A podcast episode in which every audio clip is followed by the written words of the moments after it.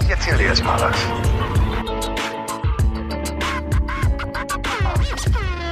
Polizei! Wir sind beruflich hier.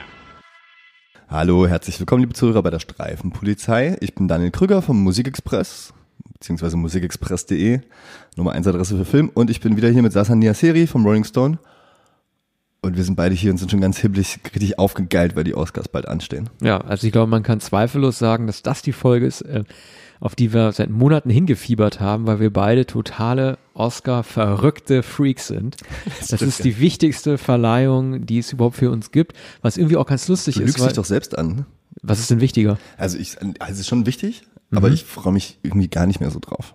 Findest du die Emmys besser oder was? Nee, ich habe ich hab letztes Jahr das erste Mal seit einem Jahrzehnt die Oscars verpasst, weil ich cool im Flieger war auf dem Weg nach Afrika und bin dann so ausgestiegen und habe gesehen, Shape of Water hat gewonnen und dann ist Ja. irgendwas in mir gestorben. Echt? Ja, ich find's eher lustig, weil wir wissen ja von uns beiden, wo unsere Lieblingsfilme liegen. Deiner dürfte unter anderem Climax sein. Meiner ist ein Jahr Jones und der Tempel des Todes. Und das sind beides nicht unbedingt äh, klassisches äh, Indie hat seinen Oscar bekommen, aber es sind trotzdem keine richtigen Oscar-Filme. Ich glaube, es interessiert vor allem auch die Politik, die Hintergründe, warum solche äh, Filme, manche Filme überhaupt einen Oscar bekommen und manche nicht. Wir steigen jetzt noch nicht direkt in die Oscars ein. Ich würde vorher noch ein, zwei Filmtipps gerne loswerden. Solltest du auch machen. Aber wenn ich mir dieses Jahr die Liste anschaue, dann, dann stirbt halt die restliche Vorfreude sowieso, was nominiert ist. Das gehen wir nachher nicht komplett im Detail durch. Das ist natürlich schade für alle, die sich jetzt auf äh, bester Film-Tonschnitt gefreut haben. Das ist die Kategorie, wo niemand weiß, was er da wählt, glaube ich. Ich hatte eigentlich gehofft, du könntest mir den Unterschied zwischen Ton und Tonschnitt nochmal erklären. Aber das überlassen wir der Stimmt, ja, Fantasie unserer Zuschauer. weißt, du, warum Zuhörer. Ich, weißt du, wie du das lernen könntest, den Unterschied, wenn du denn? einmal den Podcast hier schneiden würdest, Alter? Ah, gute Idee. ja. Du meinst wahrscheinlich die Effekte, die du auf meine Stimme drauflegst, ne? Das Autotune, was ich rausnehme. Ah, gut. genau. Und willst du nicht die Zuschauer zu, äh, Zuhörer zu irgendwas auffordern? Aber selbstverständlich. Bitte. Denn ihr wisst ja, wer wir sind. Eine Streifenpolizei. Wir sind die Streifenpolizei. Die Streifenpolizei achtet darauf, dass bestimmte Regeln befolgt werden. Und das bedeutet, und diesmal meinen wir es wirklich ernst. Das letzte Mal war nur eine Verwarnung. Bitte Jetzt gibt's bald den Strafzettel. Denn die Streifenpolizei gibt es nicht nur im Äther zu hören, sondern ganz bestimmten Äther, nämlich uns zum Abonnieren auf Spotify, Deezer, Soundcloud und natürlich auch auf dem Webplayer auf den Seiten von musikexpress.de und rollingstone.de. ist krass, dass du Apple vergessen hast, iTunes auch. Natürlich, iTunes. Ja. Genau. Ich finde diese Streifenpolizei-Dings, ich finde es ganz äh, das beeindruckend zu sehen, wie sehr du die Rolle annimmst. Naja, wir müssen hinter unseren Rollen Ist das ein stehen. Wunsch? Ja. Ja. Man ist Beamter auf Lebenszeit. Ich glaube, ich, ich gehe jetzt zur Berlinale in den kommenden Tagen. Ziehst du eine Uniform an? Ja, aber ich glaube, Dieter Koslik werde ich nochmal verhaften. Ja.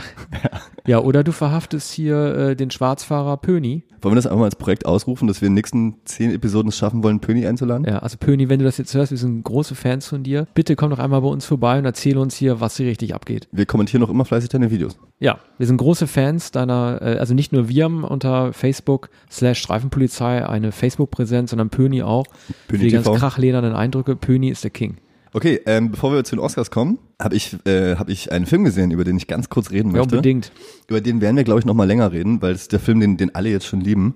Berlin, I Love You. Und da gab es ja den Trailer jetzt an Mitte Januar und das ganze Internet hat sich halt ausgekotzt über den Trailer. Was heißt das ganze Internet? In Wirklichkeit haben sich nur so Neuköllner Hipster und Medienleute drauf ausgekotzt. Jetzt habe ich den Spielfilm gesehen und habe da äh, erstaunliche Gedanken zu, weil das ist halt eine Kurzfilmsammlung. Für alle, die es nicht kennen, es gab Paris Je t'aime gab es vor ein paar Jahren, dann gab es New York I Love You. Ich glaube, mit Rio hat man auch sowas gemacht. Und jetzt ähm, Cities of Love ist, glaube ich, die Reihe oder Love Cities, ist Berlin dran. Da sind verschiedene Regisseure, darunter Till Schweiger, die eine Kurzgeschichte zu Berlin machen, wo der Spirit eingefangen soll. Ah, das ist ein Episodenfilm, ja? Ja, es ist Kurzgeschichte. Interessant. Wer macht da alles mit als Regisseure?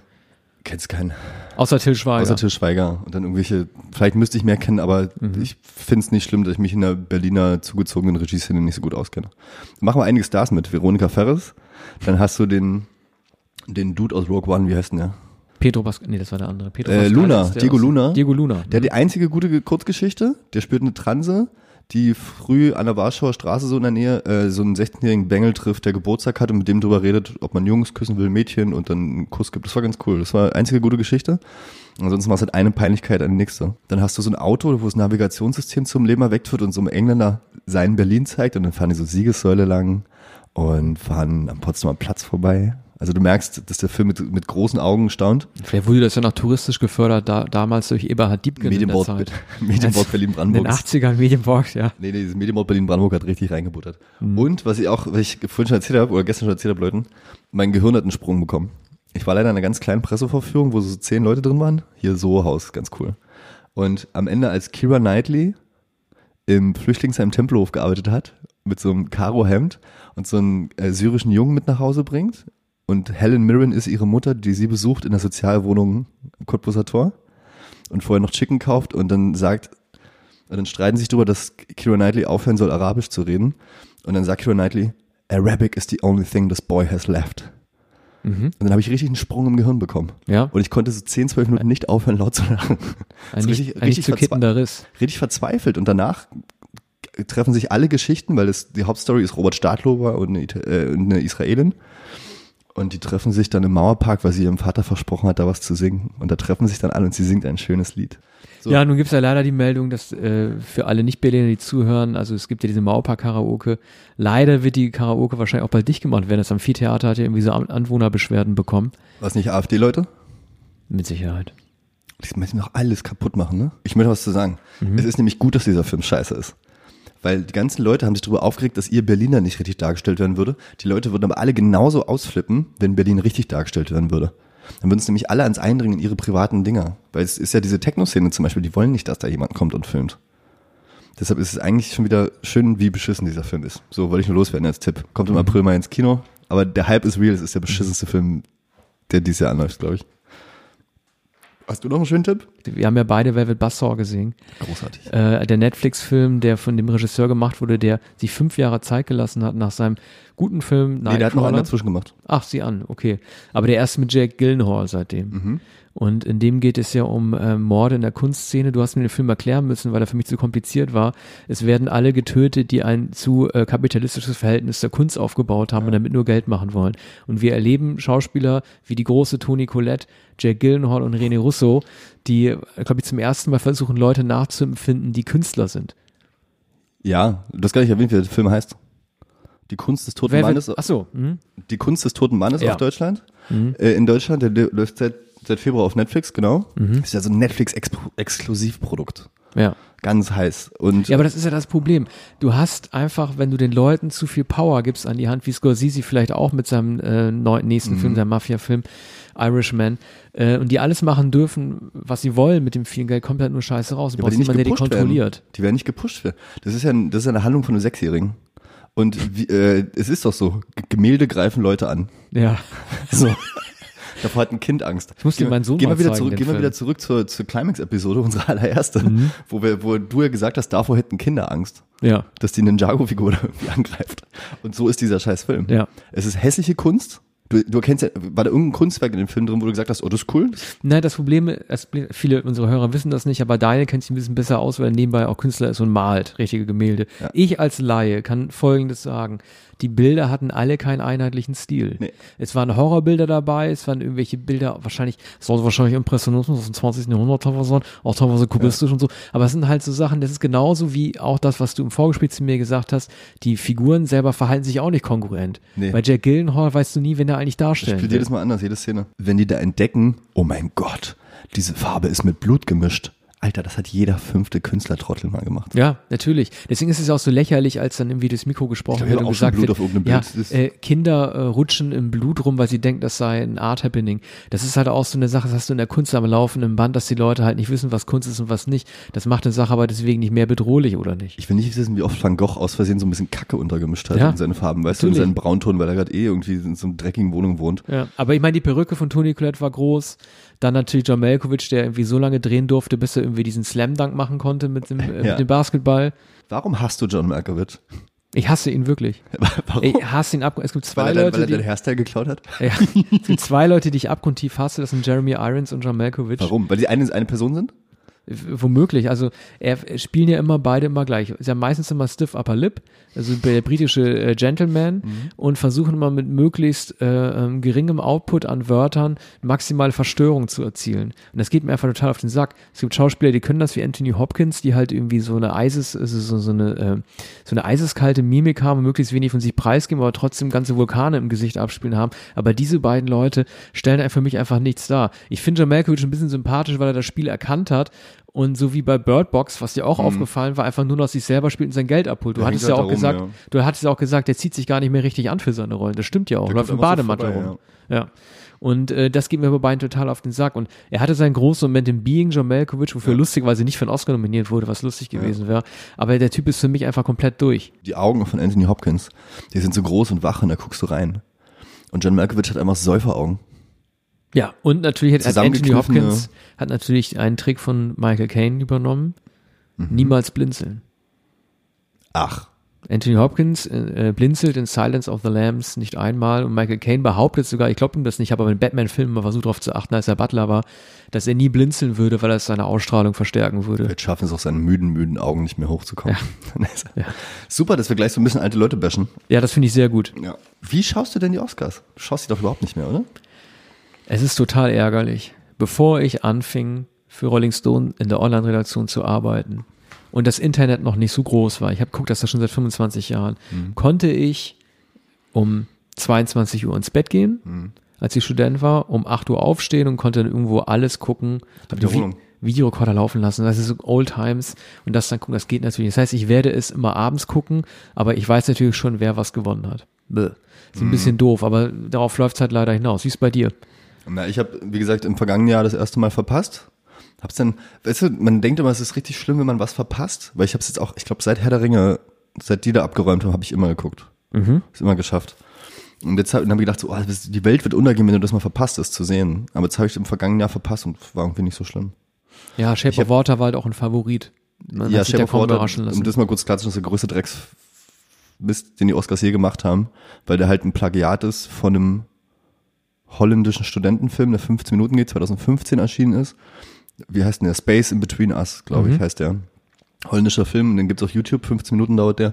Und das ist eins zu eins, was Shape of Water dann gemacht hat. Weißt du, was ich glaube? Du hast recht. Dir war es ja damals als einer der ersten aufgefallen. Ja. Er ist in großen Teilen übernommen. Zwei Sachen. Vielleicht bin ich zu naiv. Irgendwie glaube ich Del Toro, dass ihm manche Dinge nicht bewusst gewesen sind, dass es Zufälle gibt. Hast du es gesehen? Äh, ja, ich habe gesehen, ja. krass. Und das Zweite ist, was ich mir vorstellen kann, ist aber rein spekulativ ist, äh, als das rauskam, war zu der spät. Prozess, ja, da war der Prozess an Voting einfach so vorgeschritten. Ich glaube nicht, dass man bis einen Tag vorher wählen kann. kam kurz die, davor. Ja, ich glaube, die holen die Stimmen sehr früh ein und dann ist, es, dann ist halt einfach das Ding halt auch gewuppt. Glaube ich auch. Ähm, und ich glaube, dass Warner Brothers. Ich stelle jetzt eine Verschwörungstheorie in den Raum. Das war ein Warner Brothers Film, oder? Ja. Dass die haben ja dann den holländischen Filmverband angehauen und die haben gesagt, ja, die Filme haben beide ihre eigene Identität. Kompletter Schwachsinn. Ich glaube, dass dann Fantastic Beasts 3 oder so in Amsterdam spielen wird. Schade, dass er in der Dankesrede sich nicht bedankt hat bei dem Holländer. Ja, keine er Eier in der Hose, ne? Ja, also den, den. Witz nicht zu machen. Jedenfalls, ja, habe ich die Oscars da verpasst und dieses Jahr plane ich halt wieder, ach, äh, äh, mit, mit, mit Freundinnen oder so, Couch, Oscars gucken, beschweren. Über Annemarie Warnkraus. Steven Gätchen macht das nicht. Doch, aber die macht immer so vorher so dieses Red, dieses Mhm. Promi-Zeugs dazu und das musst du halt gucken, weil es kommt ab 23.30 Uhr irgendwas, ne? Mhm. Und dann äh, kommt Steven Gätchen mit diesem komischen Journalisten da. Mhm. Das ist so Auslandskorrespondent von Cinema oder so, der dann immer die Promis ranholt. Ach so, hey, Dieser ähm, Typ mit diesen derben, anoperierten Haaren. Mhm. Ja. Und ähm, dann roter Teppich, das ist immer schön. Steven schaut man da gern zu, finde ich. Ja, und dann guckt man es halt. Und dann wird man ein bisschen müde. Aber dieses Jahr werden wir nicht so müde, weil es geht früher los. Halbe Stunde. Mhm.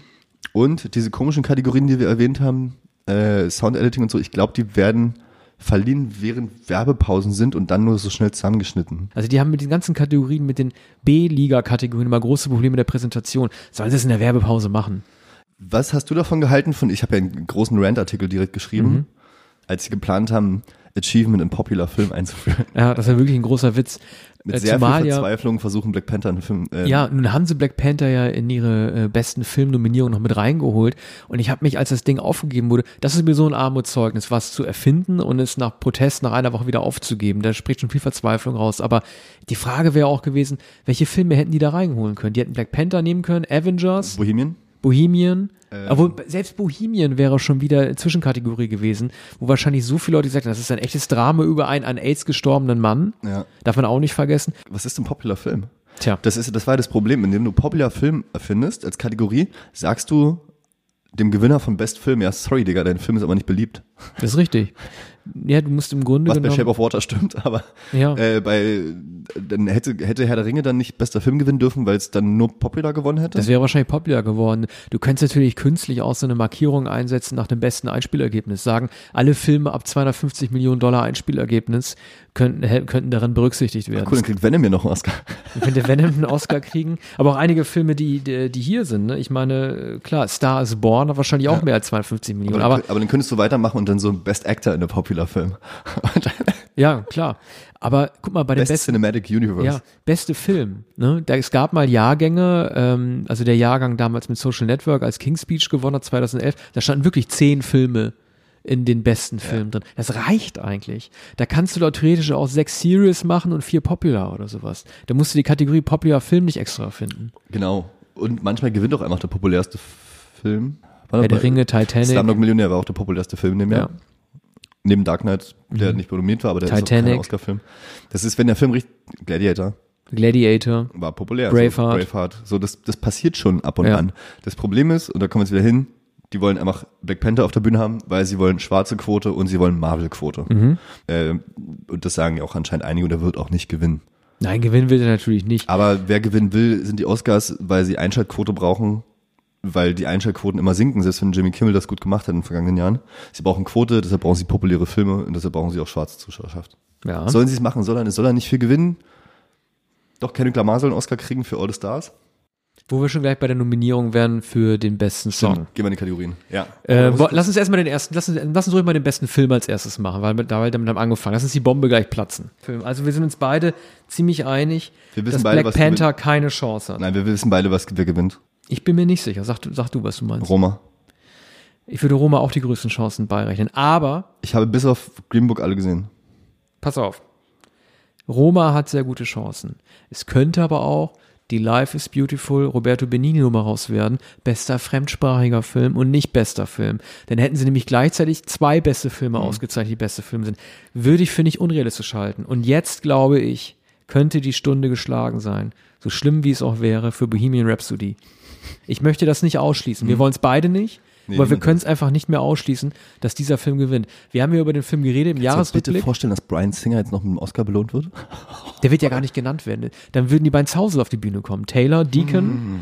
Äh, der Film äh, flankiert halt bestimmte Themen, ne? die LGBTQ-Community, AIDS und so weiter. Alle Themen, die für wichtig gehalten werden, auch durchaus zu Recht. Bla bla bla, der Film hat Kasse gemacht. Hat was? Der Film hat Kasse gemacht. Hat Kasse so. gemacht. So, scheiß auf die Themen, die da drin sind. Ja. Sonst ist doch keine Sau. Was für Themen waren in Shape of Water drin? Nix, Alter. Da ging es auch um schwule Lesben, es gibt schwule Männer, es gibt Liebe zwischen unwahrscheinlichen oder in unwahrscheinlichen Konstellationen. Äh, die 60er Jahre als konservativer Hort- und Familienangelegenheit. Also man kann schon da auch was drin finden, wenn würde man lange voll- genug drin sucht. Das wurde voll der Racist Talk, aber letztes haben sie im vergangenen Jahr haben sie Mexikaner ausgezeichnet, was, was sie auch wollten wegen der ganzen Trump-Geschichte und weil Del Toro ein super Regisseur ist. Die, die krassen Regisseure gerade kommen ja anscheinend aus Mexiko. Und der haben aber gemerkt, oh shit, haben wir einen ausgezeichnet, der aber einen uramerikanischen Film gedreht hat. Und jetzt haben sie es noch besser. Cuaron liebt jeder, jeder will ihm Oscar geben. Und er hat auch noch einen Film gemacht, der in Mexiko spielt und der trotzdem von allen geliebt wird. Deshalb wird's Roma. Es hätte halt die lustige Aktion, dass wir, glaube ich, innerhalb der letzten fünf Jahre vier Regie oder vier Oscars an Mexikaner gibt's, ne? In Arito hatte Birdman, Ja. hatte danach Revenant, zweimal Regie-Oscar. Stimmt. Dann Del Toro, die loben sich auch mal gegenseitig. Die vier, die drei sind ja Freunde. Ne? Ja. Ich bin trotzdem nicht hundertprozentig von Rom überzeugt, weil es gibt die politische Komponente mit Netflix. Die äh, Academy dreht ist- so ein bisschen ab, weil die sehen das nicht ein, dass Netflix sagt, ja, dann bringen wir halt Roma für eine Woche ins Kino, das reicht, aber wir sind trotzdem net ein Netflix-Film, der vor allen Dingen in Streamingdienst geguckt wird. Also es wäre cool, ich würde mich am meisten freuen, aber ich würde auch tatsächlich auf Bohemian Rhapsody setzen. Ja, damit deine, deine tausend Artikel geklickt werden, die du zu Bohemian Rhapsody gemacht hast. Nein, ich äh, stimme dir teilweise sogar zu. Also ähm, ich bleibe immer noch dabei, dass seine Homosexualität fair dargestellt wurde Ja. und er nicht der äh, klubbende Lederschwuli gewesen ist, wie das alle mal so darstellen, sondern dass er tatsächlich fair dargestellt wurde, aber er ist einfach kein bester Film, das ist ein Witz. Nicht mal nominieren. Ja, nominieren kannst du, du kannst ja zehn Filme nominieren in der Kategorie.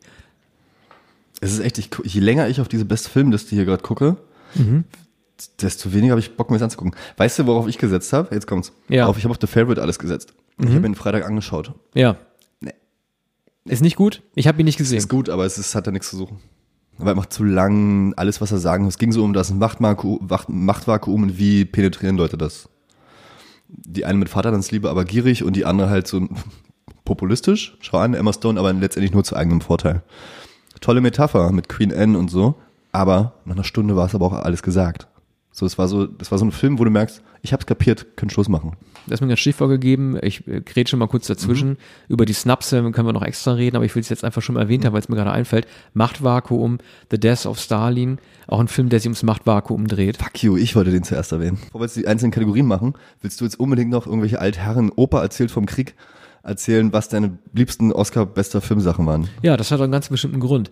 Du hast ja gesagt, völlig zu Recht, dass die äh, Kategorie bester Film missbraucht wird als Trostpreis. Mist, jetzt hast du mich doch wieder drin. Ja. Ja, was ja auch stimmt. Das kann ja nicht sein, dass der beste Film jemand etwas wie Spotlight wird oder 12 Years a Slave, die ansonsten nur einen weiteren Oscar bekommen. Für mich ist der beste Film der, der am Ende mit diesem Preis ausgezeichnet wird, weil er vorher die wichtigsten Oscar wie Regie und Drehbuch und so weiter bekommen hat. Das ist jetzt nicht mehr der Fall, weil zu viele Einzelinteressen verschiedener Communities berücksichtigt werden müssen. Also war Honey, nee, also war Schweigen der Lämmer für dich der perfekte bester Film? Ich kann dir auch sagen, warum, weil er die Big Five gewonnen weiß, hat. deshalb sag ich ja, so. das war der perfekte beste Film. Fachwissen, merkst du? Ja, ne? absolut. Nee, hast du gut gemacht. Und äh, ich verstehe nicht, wie, wie jemand wie Spotlight der beste Film sein kann, wenn er ansonsten nur äh, Schnitt bekommt oder Drehbuch. Dann vereint das nicht die Gesamtleistung aller Filmschaffenden. Und deshalb gibt es zwei Oscar-Jahrgänge, die ich unbedingt erwähnen will, weil sie die besten Jahrgänge aller Zeiten sind, die mir am meisten gefallen Mhm. hat. Das sind 1977 und 1997. Wann Weiß bist du nicht, geboren? 75. Oh, und hast ja die, vor Glück in die Windel noch geschissen, um 77 oder was? Ja. Weißt du, welche Filme ich meine? Welche Jahrgänge? 77, großes Kinojahr. Rocky. Na, Rocky war 76. Dann weiß ich nicht. Star Wars. Okay. Guck mal, der Film hat sieben Oscars bekommen. Star Wars hat sieben Oscars gewonnen? Sieben Oscars. Okay, die ganzen technischen Dinger und dazu noch die neu erfundene Kategorie Maske, die gab es vorher nicht. Mhm. Bester Film, beste Regie, bestes Drehbuch bekam aber Großstadt, äh, Stadtneurotiker, Mhm. Annie Hall, Woody Allen. Und das ist einfach eine tolle Aufteilung. Du hast die Techniken, das technische äh, Gewichse des modernen revolutionären Films auf der einen Seite und das nachdenkliche Intellektuelle auf der anderen. Deswegen hat mir 77 gefallen. Aber sowas würde heute nicht mehr passieren. Und mein zweiter Lieblingsjahrgang war ähnlich gut Mhm. aufgeteilt gestückelt, war 1997. Das war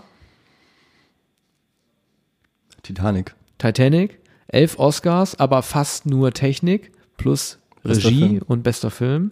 Und das andere war Besser geht's nicht. As Good as It Gets mit Jack Nicholson in der hellen Hand, die ganzen Darsteller liegen. Und das fand ich halt einfach Mhm. okay. toll. Da hast du den beiden wichtigsten Filmen fast alle Oscars gegeben und das war 1977 genauso. Das hast du heute nicht mehr, das geht mir auf den Sack. Bei mir endet das irgendwo, das, du sagst, es summiert sich alles. Das summiert sich alles, wenn du ganz viele Oscars gewinnst, summiert sich das zu bester Film Ja. am Ende. Das äh, geht- gehe ich nicht ganz mit, aber ich habe ein Beispiel, fällt mir gerade ein, wo es mich geärgert hat, wie sie es auch hätte summieren sollen, und zwar bei Mad Max Fury Road. Ich wollte nicht, dass der besten Film gewinnt. Hätte jetzt nicht wehgetan, finde ich, aber wollte ich jetzt nicht. Aber der hat alle technischen bekommen, aber nicht beste Regie. Das hat mich angefickt, weil diese ganzen technischen, den Stunt-Koordinator, das, was ich, Make-up, bla, wer hat denn das alles in der Hand? Und das ist immer der Regisseur. Ja. Und ich finde, zumindest, wenn du diese ganzen technischen Sachen, diese ganzen äh, Production Design und so eine Sachen, wenn du das alles auszeichnet, dann muss es der Regisseur kriegen, weil der da schließlich die Hand drauf hat. Absolut, du weißt ja, bei wem sie sich das getraut haben, das nämlich doch so zu machen. Bei wem? Bei Cuaron mit Gravity. Ah, okay. Regie, Ja. weil Technik, äh, Kamera und so weiter, Regie, aber halt dann auch nicht bester Film. Das haben sie mal wieder Genau. nicht getraut. Und so hätten sie wenigstens bei Mad Max machen sollen. Bei George Miller, alle um ihn rum, alle seine Büttel quasi unter ihm, die er alle da koordiniert hat, gewinnen alle ihren Preis und er nicht am Ende. ja. So, okay, Ja. dafür hätte Cashflow wahrscheinlich mehr gehabt, aber Aber deswegen ist der beste Film auch ein Trostpreis geworden. Das hast du völlig Genau. richtig gesagt. Das ist einfach äh, unangenehm zu wissen, dass man einfach nur so einen Film noch äh, vergibt, damit er überhaupt einen bekommt. Spotlight, äh, 12 is a Slave, Ja. obwohl er noch eine Nebenrolle hatte. Lupita hier. Mhm. Und Moonlight fast. Moonlight hat aber auch die Kurve gekriegt, weil Mahershala Ali gekriegt hat. Mhm. Bestes adaptiertes Drehbuch. Sowas von zurecht. Und dann ähm, Moonlight, bester Film. Ja. Das war übrigens meine, mit meine Lieblings-Oscar-Verleihung. Mit dem Preis, weil ich ein riesengroßer Moonlight-Fan bin. Und La La Land einfach unfairer Quatsch war. La La Land ist total konservativ. Das ist ja auch als Musical nicht revolutionär. Du hast alte Musik, du hast Retro-Musik und vor allen Dingen, ich will es wirklich nicht mehr sehen. Ich will es echt nicht mehr sehen, dass tausend Leute im Stau stehen und einer beschließt, auf den Dächern zu tanzen. Das ist so. REM-mäßig. Das hast du bei Automatic for the People, äh, bei hier Everybody Hurts mit dem Video auch schon gehabt. Ich kann es nicht mehr sehen. Ich kann Mhm. einen Stau nicht mehr sehen, dass die Leute aussteigen und ihr eigenes Leben dann machen. Aber die beste Szene, weil sonst hätte sich zu Tode gelangelt, wenn nur die beiden immer tanzen. Naja, lass mal. La La Land da raus. Alles klar. Keiner mehr Bock drüber zu reden. Dann So, geht's wir jetzt weiter. Actor in a leading role. Also Eine- du bist der Hauptdarsteller. Ja. Äh, warte mal, ganz kurz. Mhm. Darf ich immer versuchen, jemanden zu bringen, der nicht draufsteht und du sagst einfach, wer Ja. da drauf ist? Können wir machen. Okay. Also du sagst praktisch die Snaps, also jemand, den du lieber gehabt hättest und ich kommentiere das. Ich entscheide es jetzt einfach. Und ich bin aber vorsichtig, ich bin männlich und weiß. Und so Ach, warte mal, warte ich mal. Du entscheidest, wer von den Leuten jetzt hätte gewinnen sollen? Nee, du sagst, wer hier gewinnt. Ja? Kein Bock, dass wir ewig drüber rumstreiten, wer da gewinnt. Und ich sage Ja. einfach jemand, der nicht draufsteht, der gewinnen sollte. Gut, alles Wollen wir das klar. versuchen, das ja, Spiel? alles klar, fang an. Achso, darf ich ganz kurz bei bester Film noch sagen, wer hätte nominiert werden müssen? Yes. First Reformed. Ja. Wollte ich nur schnell loswerden. Doch, ist Da gut. kommen wir nämlich gleich wieder zu. Acting, äh, so bester Hauptdarsteller, sag Du kannst jetzt aber nicht bei jeder Kategorie sagen, First Reformed. Nee, ich versuch's, ich versuch's, pass auf. Ja. So, sag, äh, wer ist denn der Hauptdarsteller? Sag, wer da. Also, ich, ich sage jetzt nicht, wen ich finde, wer gewinnen soll. Doch, du sagst, wer hier draufsteht, wer gewinnen soll, und ich sag, wer nominiert hätte werden müssen okay. noch. Also nicht, wer die größten Chancen hat, sondern wer tatsächlich meiner Wer Ansicht du nach denkst, gewinnen, wer gewinnen sollte. sollte. Also, wenn ich alle diese Rollen vergleiche. Sag schnell, wer drauf ist. Christian Bale, Ja, es sind auch Cooper. Christian Bale als äh, Dicker Cheney in Weiß.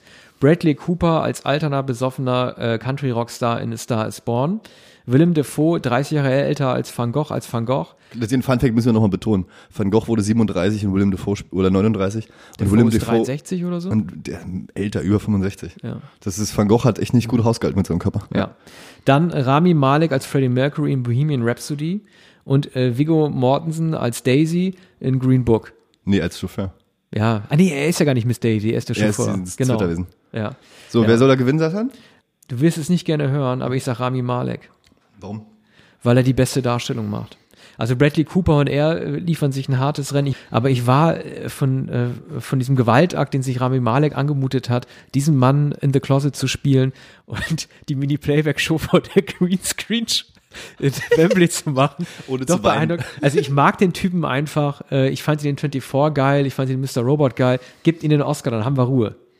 Ja, und vielleicht, und wahrscheinlich hat er es geschafft, einfach so drei Monate am Set Brian Singer keinen blasen zu müssen. So, und ich sage jetzt, wer gewinnen sollte, der nicht nominiert ist, ja? Ja. Äh, Ethan Hawke für First Reformed. Äh, das ist der Film, wo Ethan Hawke, den wir beide gut finden, wo, ähm, wo Ethan Hawke einen Pfarrer spielt, der nicht vom Glauben abfällt, aber sein Glauben so in eine Richtung lenkt, dass er gegen so, dass er quasi pro Umwelt Ökoterrorist werden möchte. Nee, für die Umwelt Terrorismus begehen möchte. Ich will den Film nicht spoilern. Mhm. Amanda Seyfried ist drin, es gibt tolle Szenen, wie sie sich verlieben. Äh, Ethan Hawke säuft sich zu Tode, bewusst mit der Chemie sogar im Schnaps und so. Guckt euch den mal an, wenn ihr die Chance habt. Ethan Hawke, bester Schauspieler. Das ist super. Und äh, wir dürfen nicht vergessen zu sagen, dass der Film von Paul Schrader ist, der mit dem Drehbuch Mhm. zu Taxi Driver erstmals aufgefallen ist. Und er hat ja bewusst die Rolle des Pfarrers auch mit dem Taxi Driver De Niro Travis Bickle verglichen. es ist volles gute Update auf Taxi ja, Driver, also ein Üb- Überzeugungstäter mit einer äh, etwas kranken Wahrnehmung, der halt einfach denkt, er würde das Richtige tun, aber andere Leute damit ins Verderben stürzt. ja. Ich weiß, was bei Ethan Hawke lustig ist. Der saß mal im Publikum bei den Oscars ja. Äh, dann wurde, normalerweise gibt es ja so Platzhalter, ne? Wenn jemand Pipi macht, dann setzt sich Ja. ein anderer hin, damit da keine leeren Plätze sind im Saal während der äh, Ausstrahlung. Und da haben sie seinen Platz eingeblendet, weil er saß ja, glaube ich, auch in einem Uma Thurman, sah man also, und da saß da ein anderer, das heißt, er war nicht da. Und die haben immer wieder eingeblendet, also ganz schlechte Regie, die haben einfach nicht bemerkt, dass es einfach nichts bringt, immer wieder einzublenden. Und dann saß er irgendwann wieder da und hatte einen riesigen blauen Fleck über dem Kieferknochen. Hab ich die Fresse gekriegt. Ich weiß nicht, oder der ist hingefallen. Wer hat sich was reingezogen und ist dann ausgerutscht oder so? Ich habe sowas noch nie erlebt. Der hatte zuerst ein normales Gesicht und dann riesige blaue Visage. Wer hätte jetzt auf den Sunset Strip einen, einen runterholen, äh, einen, einen auf die Fresse hauen lassen? Ey, Ethan Hawke ist so geil, dass er immer noch da ist. Dass er durchgekommen ist so. Du weißt ja, wo er mitgemacht hat, ne? Wo? Explorers von Joe Dante, Joe Gremlin Stunt. Hast du den gesehen? 80er Jahre Film. Er und River Phoenix als Kinderstars. Egal. Okay. So, okay, aber der sollte für mich gewinnen. Was ist die nächste Kategorie, Satan? Actor in a Supporting Role, bester Nebendarsteller. Nominiert sind Mahershala Ali in Green Book. Also er ist der Chauffeur von Miss Daisy. Nein, Quatsch. Er ist Miss Daisy. Er ist, Miss, Daisy. Dann Adam Driver in Black Clansman. Raus. Raus. Also wirklich, alle Raus. Rollen sind biografisch durchleuchtet in dem Film. Seine am wenigsten. Raus. Das bringt, ja, okay. Äh, Sam Elliott in A Star is Born. Raus. Richard E. Grant in Can You Ever Forgive Me. Und Sam Rockwell in Vice. Weiß So. kann ich dir sagen, kannst du überall ausschließen. Den vorletzten habe ich nicht gesehen. Also ich glaube auch, dass sie sich sträuben würden, jemanden auszuzeichnen, der George W. Bush gespielt hat. So, meine Vermutung ist folgende. Ich denke, oder dass wahrscheinlich Mahershala Ali ihn kriegen wir für Green Books, äh, der Walz-Effekt, zweimal Nebendarsteller äh, fast in Folge. Aber ich würde mich irgendwie auch über Sam Elliott freuen in The Star Born. Sam Elliott ist immer ein Nebendarsteller und der kriegt immer nur die, wirklich, also er hatte ja ab in the Air diesen tollen Piloten mit der Goldkarte gespielt, der dir ja Clooney am Ende gibt. Ich würde mich irgendwie für ihn freuen, aber ich glaube nicht an ihn. Okay, dann sage ich nur noch, wer hätte nicht gewinnen, aber wer hätte nominiert werden sollen. Und zwar statt, statt allen anderen eigentlich. Statt Adam Driver hätte Steve Buscemi für äh, Khrushchev in Ja. Death of Stalin nominiert werden müssen. Das war lustig. Okay. Weil ich finde ja auch für Comedy ist es immer noch schwieriger zu machen als Drama. Und dafür gut in einer Drama, in einer Comedy-Rolle zu spielen, finde ich, sollte man auch eher nominiert werden als für, für Dings. Ich hätte auch damals für 2007 äh, McLovin für Superbad einen Oscar nominiert, aber gut, da war die Welt noch nicht bereit für. Ja. Okay, was haben wir nächste Kategorie? Actress in a Leading Role, beste Hauptdarstellerin. Nominiert sind Yalitza Aparicio in Roma, Glenn Close in The Wife, Olivia Coleman, The Favorite, Lady Gaga für A Star is Born und Melissa McCarthy, Can You Ever Forgive Me? Also ich finde die Kategorien echt nicht so gut besetzt bei den Frauen Nee. dieses Jahr. Ähm, gewinnen wird ihn wahrscheinlich Glenn Close, weil es ihre siebte Nominierung ist und das, es gibt ja den, es gibt, sie sind jetzt dran Faktor, sie kriegt den. Weißt du, das Problem ist, ich fand äh, Jal- Jalitza Aparicio und Roma wirklich gut, aber ich glaube, ihre Leistung wird auch mit unseren westlichen Augen ein wenig bewertet. Wir deuten sehr viel Emotion, Verschwiegenheit und Melancholie äh, in diese Figur hinein, die wir auch nicht wirklich äh, verstehen. Also die Faszination, die man für Rollendarstellung hat, ist auch sehr von unseren Augen geprägt, glaube ich. Und ähm, ohne jetzt irgendwie äh, was Böses da irgendwie antun zu wollen, weiß ich nicht, ob, wenn sie den Oscar nicht gewinnen wird, ob das dann nicht einfach nur gemacht werden würde, weil wir fasziniert sind von einer komplett unbekannten mexikanischen Frau. Und das würde ihrer Darstellung auch nicht gerecht werden. ne? Ja. ja, es ist so den Träumen, die Oscars, sie wollen noch Träume erfüllen und dann holen sie das Ja. Mädchen aus der Baracke. Und, Ja. Aber wahrscheinlich, aber noch lieber haben sie natürlich alte Frauen in geilen Kleidern und deshalb Glenn Close. ja, und ich glaube, dass Ich, ich verstehe deine Glenn Close-Theorie. Ich habe den Film Ja. halt nicht gesehen. Äh, hier, Olivia Colman ist ja so Favorit, aber ist ein bisschen raus, weil so viel hat sie gar nicht gemacht in The Favorite. ja. Meiste Screamtime hatte sogar Emma. ja, die werden ja aus politisch-taktischen Gründen in verschiedenen Kategorien Ja. aufgestellt, so wie Mahershala, der in Wirklichkeit ja auch ein Hauptdarsteller ist. Ja. Und Lady Gaga, also sie wird eventuell den Song kriegen, aber du kannst, sogar, du kannst äh, diese Sängerin da nicht oben hinstellen und die Leute kämen sie doch blöd vor, wenn sie die Gewinnerin vorlesen und ge- gewonnen hat Lady Gaga. Also das liest man halt auch nicht vom Zettel ab. Aber was denkst du jetzt? Also ja, also ähm, kriegen sollte ihn Jalitza Aparicio, aber gewinnen will Glenn Close. Gehe ich mit.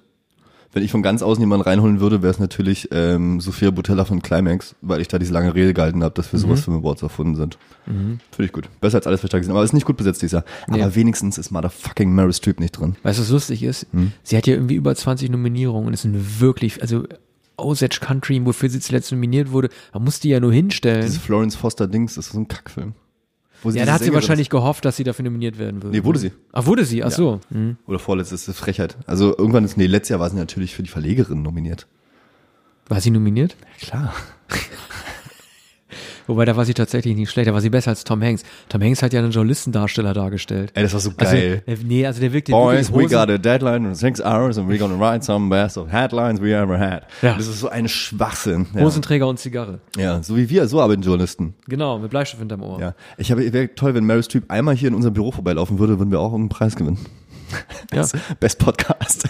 Klar. so, okay, äh, ja, da würde ich, äh, Actress in a Supporting Role, Nebendarstellerin. Nominiert, nominiert sind wie immer Amy Adams. Ja, kannst du streichen, weiß, weißt du? Marina de Tavira für Roma. Die kanntest du gar Das nicht, macht ne? mich total fertig, wer das heißt. Ja, das war die Mutti. Die Mutter der Kinder, also die Haushälterin, die hat, die, halt so, viel, Besitzerin. ge- so viel hat er jetzt, hat die da so viel gerissen. Ich fand sie gut, aber nicht nominierungswürdig. Dann Regina King in If Beale Street Could Talk. Ja, das meiste aus Beer Stew ist die Mutter, glaube ich. Mhm. Wenn es die Mutter ist, ich weiß nicht, wie die heißen, wenn es die Mutter ist, dann können sie sich den gern holen. Ja, Emma Stone für The Favorite Die bekommt ihn. und Rachel Weisz Oh, für The. Favorite. Also, ich glaube nicht, dass Emma den kriegt, weil sie hat auch im letzten Jahr erst den Hauptdarsteller bekommen, oder? Vor zwei Jahren. vor zwei Jahren. Ich glaube, dass die den Trostpreis geben würden, werden an Amy Adams für Weiß. Weil Das ist clever. Das kann Amy. Adams hat jetzt so viele Nominierungen hinter sich und es gab ja letztes Jahr diesen ganz üblen Fauxpas, ich weiß nicht, ob du mitbekommen hast. Ähm, es wurden ja die Oscar-Nominierten online veröffentlicht und dann haben die aus Versehen nicht die Shorts und die Longlist veröffentlicht und da stand Amy Adams noch für hier diesen Eierfilm hier von äh, Villeneuve. Der war auch vor zwei Jahren. Arrival. Ah, vor zwei Jahren, Mhm. für ein Arrival. Da, äh, da stand sie drauf und war fünf Minuten später wieder weg. Ganz peinlich. Und dafür ist ja Ruth Negger für Loving reingekommen. Okay. Das war die, Aus, die Austauschperson. Und äh, die, äh, die Frau tut mir inzwischen leid, jetzt Amy Adams. Und auch wenn es die falsche Rolle wäre, aber ich glaube, sie kriegt den. Ist die falsche Rolle. Die hätte einfach, weißt du, die hätte einfach einen kriegen sollen für The Master. The Master, ja klar. Dann wäre es durch Ja, gewesen, ne? absolut in Ordnung. Genau. Ansonsten, äh, ach, mir fällt auch niemand ein, den ich jetzt irgendwie drin Mhm. haben wollen würde. Und Emma Stone war eine Favorite wirklich äh, ganz wunderbar. Ich bin kein großer Emma Stone-Fan, aber du hast richtig gesehen, dass die jetzt Spaß hatte, nicht diesen Hollywood-brave Mädchenscheiß zu machen, sondern dass die jetzt mit diesen verrückten Griechen agieren durfte und Fotze sagen durfte im Film und richtig ausrasten, mal richtig böse sein durfte. Und da hast du hast einfach gesehen, dass die richtig Bock hatten, das zu machen. So Mhm. Auf dafür. Dionysos. Die nächste Kategorie, auf die freue ich mich total mit dir zu besprechen, auch wenn wir es gar nicht lang machen müssen, aber die ist eigentlich eine B-Plus-Kategorie, aber wird irgendwie immer wichtiger, ist der Animated Feature Film. Incredibles 2, Isle of Dogs, Mirai, Ralph Breaks the Internet, Spider-Man Into the Spider-Verse. Also relativ prominent besetzt. Auch sind Ey, das tatsächlich ist- das fünf statt drei das Filme. Ist, das ist besser als die Hälfte bei Best Picture. Ja, finde ich auch. Also es sind wirklich, du, äh, du hast ganz oft bei Animated nur noch drei Filme, diesmal haben sie sogar fünf genommen, es ging gar nicht anders. Ich freue mich darauf, ich freue mich sehr darauf, dass dieser Wes Anderson nichts kriegen wird. Ja. Ich kann mir, wenn äh, diesen Klamauk, Nonstop Nonsens, Bananas-Zeugs, von dem nichts anfangen, das ist nämlich das allerletzte, nie, der? Tim Burton der Komödie. Nein, also wirklich, ich fand Wes Anderson schon immer schlecht. Ich hasse es, wenn Leute mit unbewegter Miene im Gruppenfoto, aber verrückten Kostüm und am besten noch Goldfischglas auf dem Kopf in die Kamera gucken. Ich kann diese Art von Humor nicht ertragen. Und ich freue mich darauf zu wissen, dass dieser Film definitiv zu Recht keinen Oscar kriegen wird. Der wird, glaube ich, keinen kriegen, weil er, weil Wes Anderson tatsächlich mal was Neues versucht hat. Ein bisschen. War, da, war, da, war das nicht wie dieser Fuchsfilm? Ja, der Fuchsfilm war aber trotzdem eine Welt, wo du gern leben würdest. Und das ist die, der erste Mal, dass Wes Anderson eine Welt gebaut hat, wo du nicht drin leben möchtest. Ja, ist ja crazy. Ist wirklich, also wenn man die Filme von dem folgt, ich mag die, dann ist das crazy, ja. War schon, war schon gut. Außerdem bin ich Hundebesitzer, du weißt. Okay. Da kriegst du mich halt zum Hundefilm. Gut. Aber äh, hat jetzt keinen gewonnen. Das ist, ey, ganz ehrlich, ich gehe mal zum Best Picture. Incredible 2 ist zwar ein schlechter Film, aber besser als Black Panther. Und wie gesagt, Toy Story 3 hätte Toy Sto- 2011 auch Ja. statt King's Speech den besten Film kriegen können. Ja, war der bessere Film. Ja. Mhm. Mirai ist aus Japan, ist wahrscheinlich besser als alles hier. Ralph Breaks the Internet, wahrscheinlich besser als Green Book. Bohemian Rhapsody. Äh, ja, und Spider-Man Into the Spider-Verse ist ja, ach, da wollte ich ja eh gerne, brauchen nicht viel drüber reden, aber ich finde Spider-Man Into the Spider-Verse hätten sie, das ist ja der Superheldenfilm, der unterging. Der hat gerade mal so sein Geld gemacht. Ich glaube, da war ein Verlustgeschäft. Ja, ist es so? Der, den konnten sie den Leuten nicht erklären, was das ist, glaube ich. Mhm. Das ist auch schwer zu erklären, was das ist. Aber das ist ein ganz toller Animationsfilm, der hätte eine Nominierung verdient bei bester Mhm. Film. Aber also Ganz ich, sicher. ich sage, ich habe den Film nicht gesehen, aber du findest ihn ja sehr gut. Und ich glaube, das wird jetzt eine Grundsatzentscheidung äh, von, der, äh, von der Academy, ob die weiter an Pixar dran denken, Ja. die nur noch über Sequels, fast nur noch über Sequels, Ja. aber von Coco mal absieht Coco und so. super trotzdem, ne? Coco oder äh, Inside Out, ne?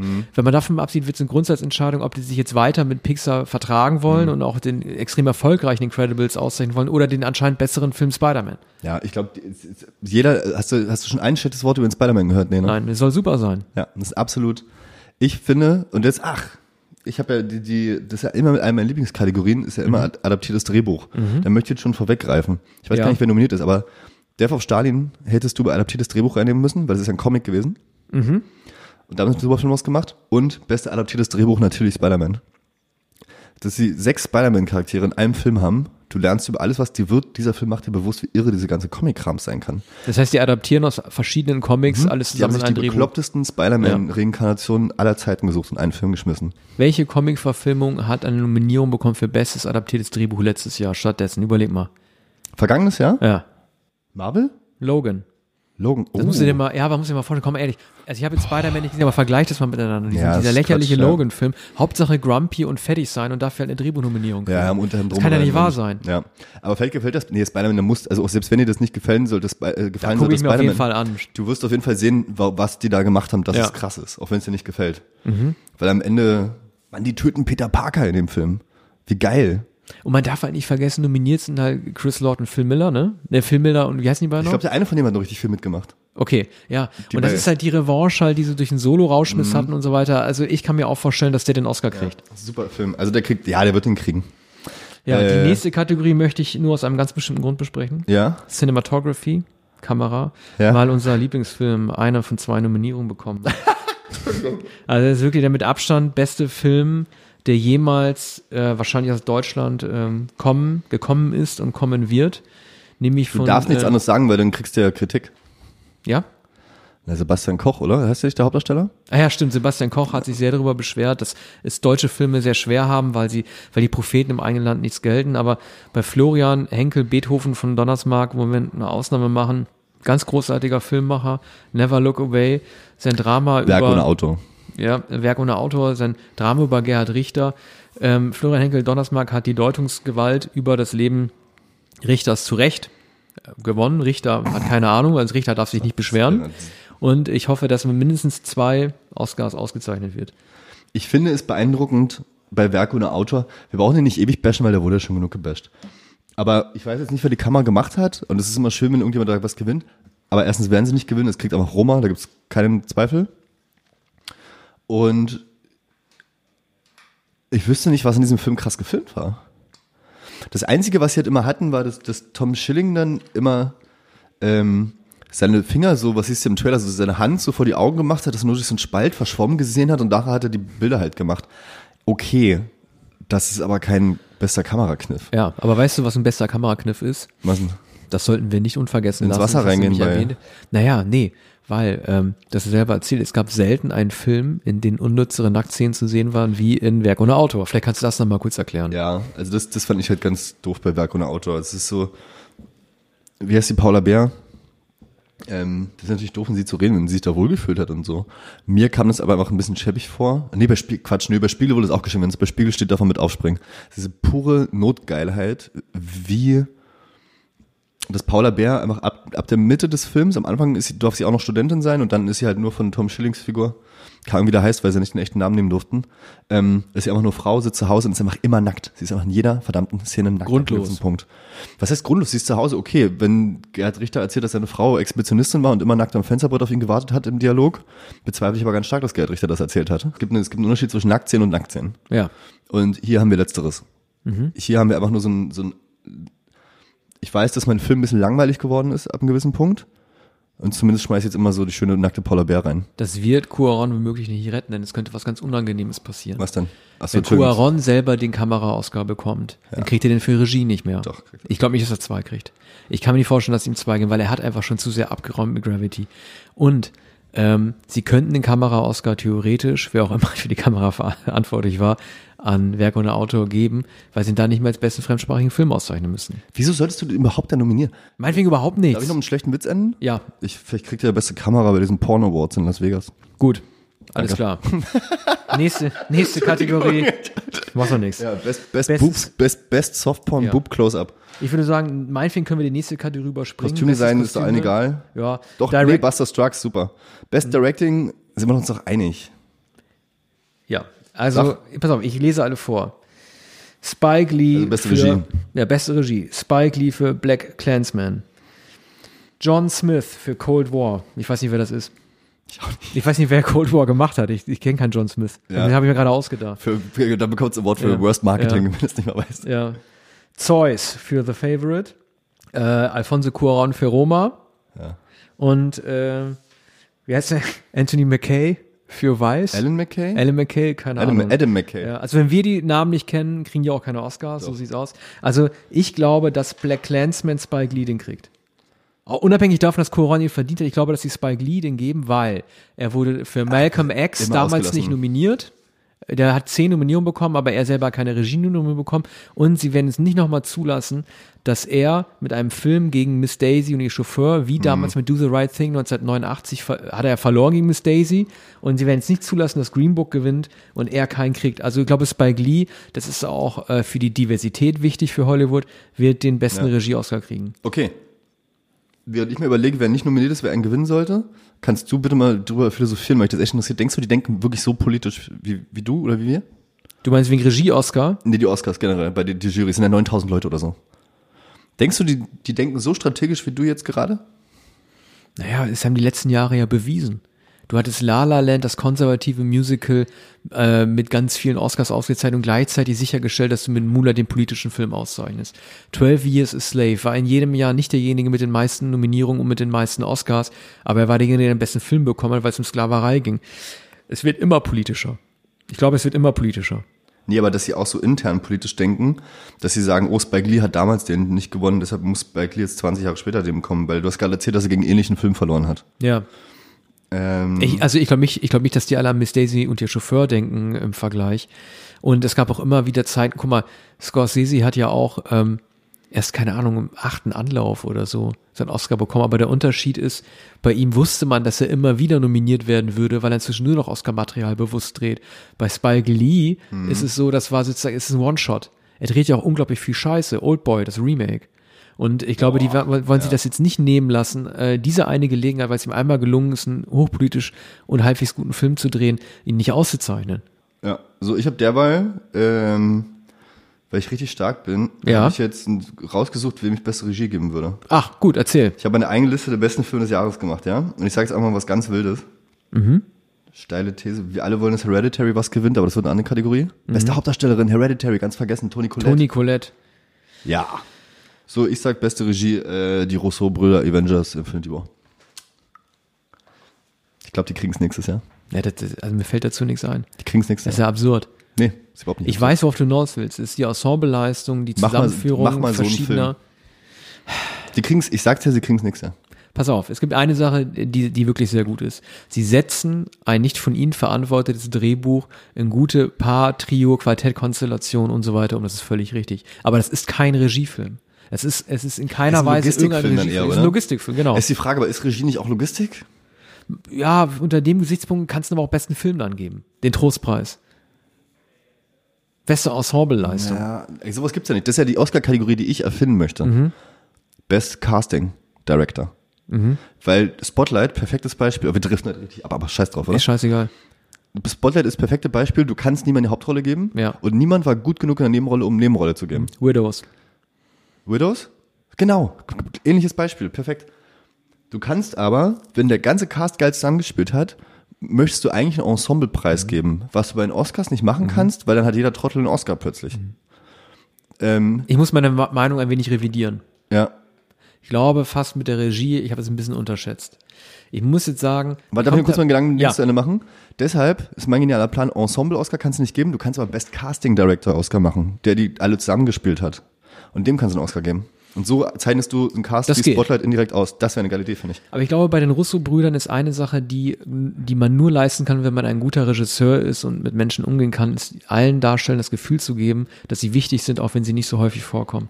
Das ist eine Sache, das habe ich, glaube ich, in der Total Film gelesen, das greife ich jetzt, zitiere ich gerne. Ähm, du hast bei den Avengers im Gegensatz zu den Expendables nie das Problem gehabt, dass jede Dialogszene vorher mit, dem, mit den jeweiligen Agenten abgesprochen werden musste, wie viel Paycheck die bekommen. Also nach dem Motto halt irgendwie, hallo, ich krieg äh, 100.000 äh, Dollar mehr, also will ich auch fünf, also kriegt er auch fünf Sprechzahlen mehr und so weiter. Und das ist bei den Avengers ziemlich gut. Es gibt Figuren wie äh, Jeremy Renner, der glaube ich überhaupt nicht vorkommt Der kommt oder so. erst. Die musst du trotzdem bei der Stange halten. Oder es musst du erklären, du bist im ersten Film noch nicht drin. Ja, ich bin ja zum Beispiel, genau, ich bin ja zum Beispiel überhaupt kein äh, Marvel und Avengers Experte, aber mein Eindruck des Films war zum Beispiel, dass die Guardians ein bisschen prominenter oder lustiger vorkamen, plus Doctor Strange, äh, äh, Doctor Strange, als jetzt zum Beispiel Caps und Iron Man. Obwohl die beiden ja eigentlich so die großen äh, Money, Money und, und, ja, Caps sind. kommt Ne? jetzt im nächsten. Siehst du schon im Trailer. Aber da ist doch wieder, James Gunn hat wahrscheinlich mitgeschrieben, die Szenen von den Guardians. Ja. aber trotzdem von jemand anders die zwei Filme, die eine sehr eigene Identität hatten, in den neuen Film so reinzubasteln, das ist eine Leistung. Die will man nicht sehen, weil da so eben mega viel Geld drin ist. Ich bin mir sicher, dass die im kommenden Jahr, es sei denn Avengers der nächste, wird jetzt komplett versauen, aber das bezweifle ich irgendwie ganz stark. Das glaubt ja niemand, dass das schlecht wird. Höchstens unbefriedigend, wenn das Ende nicht gefällt oder so. Aber die werden nächstes Jahr irgendwas kriegen. Kann sein, ich meine, bei Herr der Ringe haben sie auch drei Filme gebraucht, Genau, um den besten Film zu auch. machen. Aber eins spricht dagegen, dass sie den Preis auch bekommen. Ich glaube, die werden sich niemals, die Academy wird niemals zulassen, dass zwei Leute einen Ach, Regieauswahl kriegen. dann weil die, Coen, die Coens? nein, nein, nein, nein, einer von denen macht Drehbuch, der andere Regie. Das sind die Nee. Coen-Brüder als Marke. Ach. Ja, ja, die machen, oder machen beide, beide machen das Drehbuch, aber nur einer die Regie. Okay, machen nie beide die Regie. Okay. Und ich glaube, die holen niemals zwei Leute auf die Bühne, weil man damit auch den, den Regie-Oscar entwerten würde nach dem Motto, du benötigst zwei, Mhm. um ein Werk zu stemmen. Das werden die sich nicht antun als Blöße. Okay. Aber guck mal, Ja, aber ich glaube, bei dem Film der Größe brauchst du es ja wirklich fast. Aber besser so dem beiden Mann relativ, er wäre nicht unverdient, sagen wir es mal so. Ja, ich nehme meine Meinung zurück. Ich habe vorhin gesagt, das finde ich nicht, aber je mehr ich über nachdenke, desto realistischer kann das schon sein, dass sie es verdient haben. Anstatt jetzt, um Marvel-Fans reinzuholen, Black Panther für besten Film zu nominieren, lieber so. Ja. Ähm, Foreign Language Film. Ich Ja. habe ja tatsächlich ein paar gesehen. Kapernaun habe ich gesehen. Mhm. Kind, so ich Eltern anschnauzen, weil ich in der falschen Welt bin. Äh, Shoplifters ist eigentlich der beste Film, finde ich, auf der Liste. Mhm, Das ist die Biografie von Morrissey. Was? Nein, Das ist ein Witz, ganz schlechter Witz. Ach, Du shit. kennst so den Morrissey-Song. Nee. Shoplifters of the World Unite. Ach du Scheiße. And nee. take over. Ich bin nicht so ein Morrissey-Kenner. Ja, ich bin ein richtig lustiger Typ. Okay. Äh, Also wir hoffen- wird's nicht. Roma wird's gewinnen. Shoplifters sollte es werden. Oder nein! Satan! Sie geben Roma besten Film und Shoplifters Best Foreign.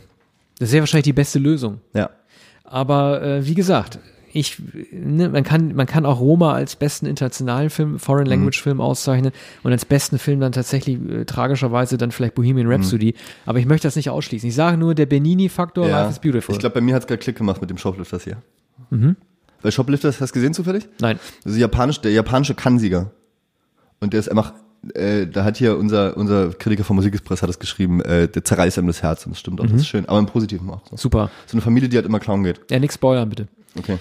Make-up Ähm, lassen wir weg, kommen, äh, irrelevant. Make-up, Score, keine Ahnung. Der Score ist äh, interessant, weil, ähm, Ey, schlag mich tot, Isle of Dogs. nein, kriegt er nicht, weil das macht doch wieder dieser Franzose, ne? Ähm, Klar, ja, stimmt. Alexandre Desplat, der hat schon zwei, das glaube ich nicht. Score gehabt, weil er so japanischen Krams mit drin hatte. Sag mal, Black Clansman, wer macht denn den Score? Das auch irgendwann bekannt ist. Keine Ahnung. Komm, lass uns mal kurz im gucken. Okay, dann Lass schauen wir nach. gucken, Ja. Äh, Terence Blanchard, kennt kein Mensch.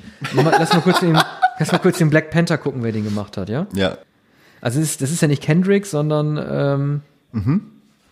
Ludwig Göransson. Auch jetzt ein lächerlich kommen lassen. lass, uns- lass uns lieber äh, dann den, Or- den Original Song machen. All the Stars soll's werden, finde ich. Wegen Kendrick, ne? Aber er hat ja schon den Pulitzer-Preis bekommen. Das Und ist geil. weil Lady Gaga einfach den Darstellerin-Preis nicht kriegt, Mhm. werden sie ihr den Songpreis geben für Shallow mit Bradley Cooper zusammen, der Auftritt und so.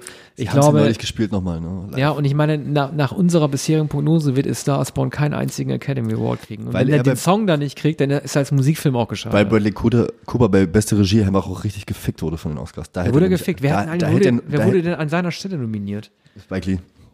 Nee, das glaube ich nicht. Also ich glaube eher, dass, dass äh, der Typ von Weiß nominiert wurde an seiner Stelle. Ja, stimmt. Den Oder hätte- Cold den- War.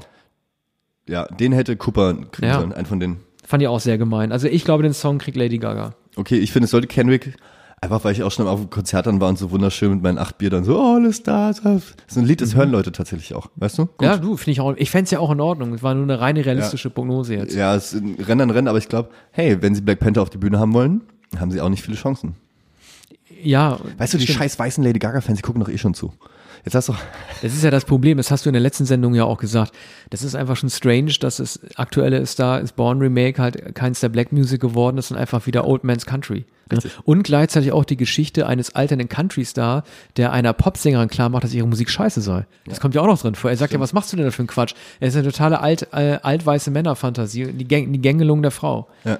Und guck mal, bei Black Panther, das ist ja nicht nur, dass dieser eine Song da ist. Es gibt ja keinen zweiten guten Song aus dem ähm, Stars Born Soundtrack. Stimmt. Das Black Panther Album war ein fucking Number One Album. Ja, volle Hits. Ich wäre auch dafür. Also der hat ja den ganzes, der hat erstmal vier Lieder selbst gemacht und dann noch geile Features zusammengestellt. Es war ja mit das beste Rap-Album auch 2018. Können wir bitte mal einen scheiß Oscar geben? Andererseits kann ihm der Oscar auch egal sein. Was haben wir noch für Kategorien? Wir Ja, abgedriftet, ähm, aber wir wollen, wir Ja. wollen. Wir überspringen jetzt ein paar, was nicht heißen soll, dass wir die nicht wichtig finden. Doch, doch, ich finde die nicht wichtig. Polizei. Wir sind beruflich hier. Jetzt wird's noch mal interessant, richtig interessant. Beste Spezialeffekte, Visual Effects nominiert sind Avengers Infinity War, wohlgemerkt, einzige Nominierung für den erfolgreichsten Film des letzten Jahres.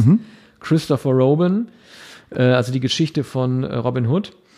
Ähm, Wie Christopher Robin, der Winnie Pooh-Film? ja. Will mich verarschen? ja, wahrscheinlich, weil die Puppen da, weil die Bären da gut nominiert sind, keine Ahnung. Fresse, ey. Ja, dann hätten sie auch Paddington nehmen können. First Man, Ey, ich habe immer weniger Bock auf die Oscars, je mehr wir drüber reden. beschissen, ja.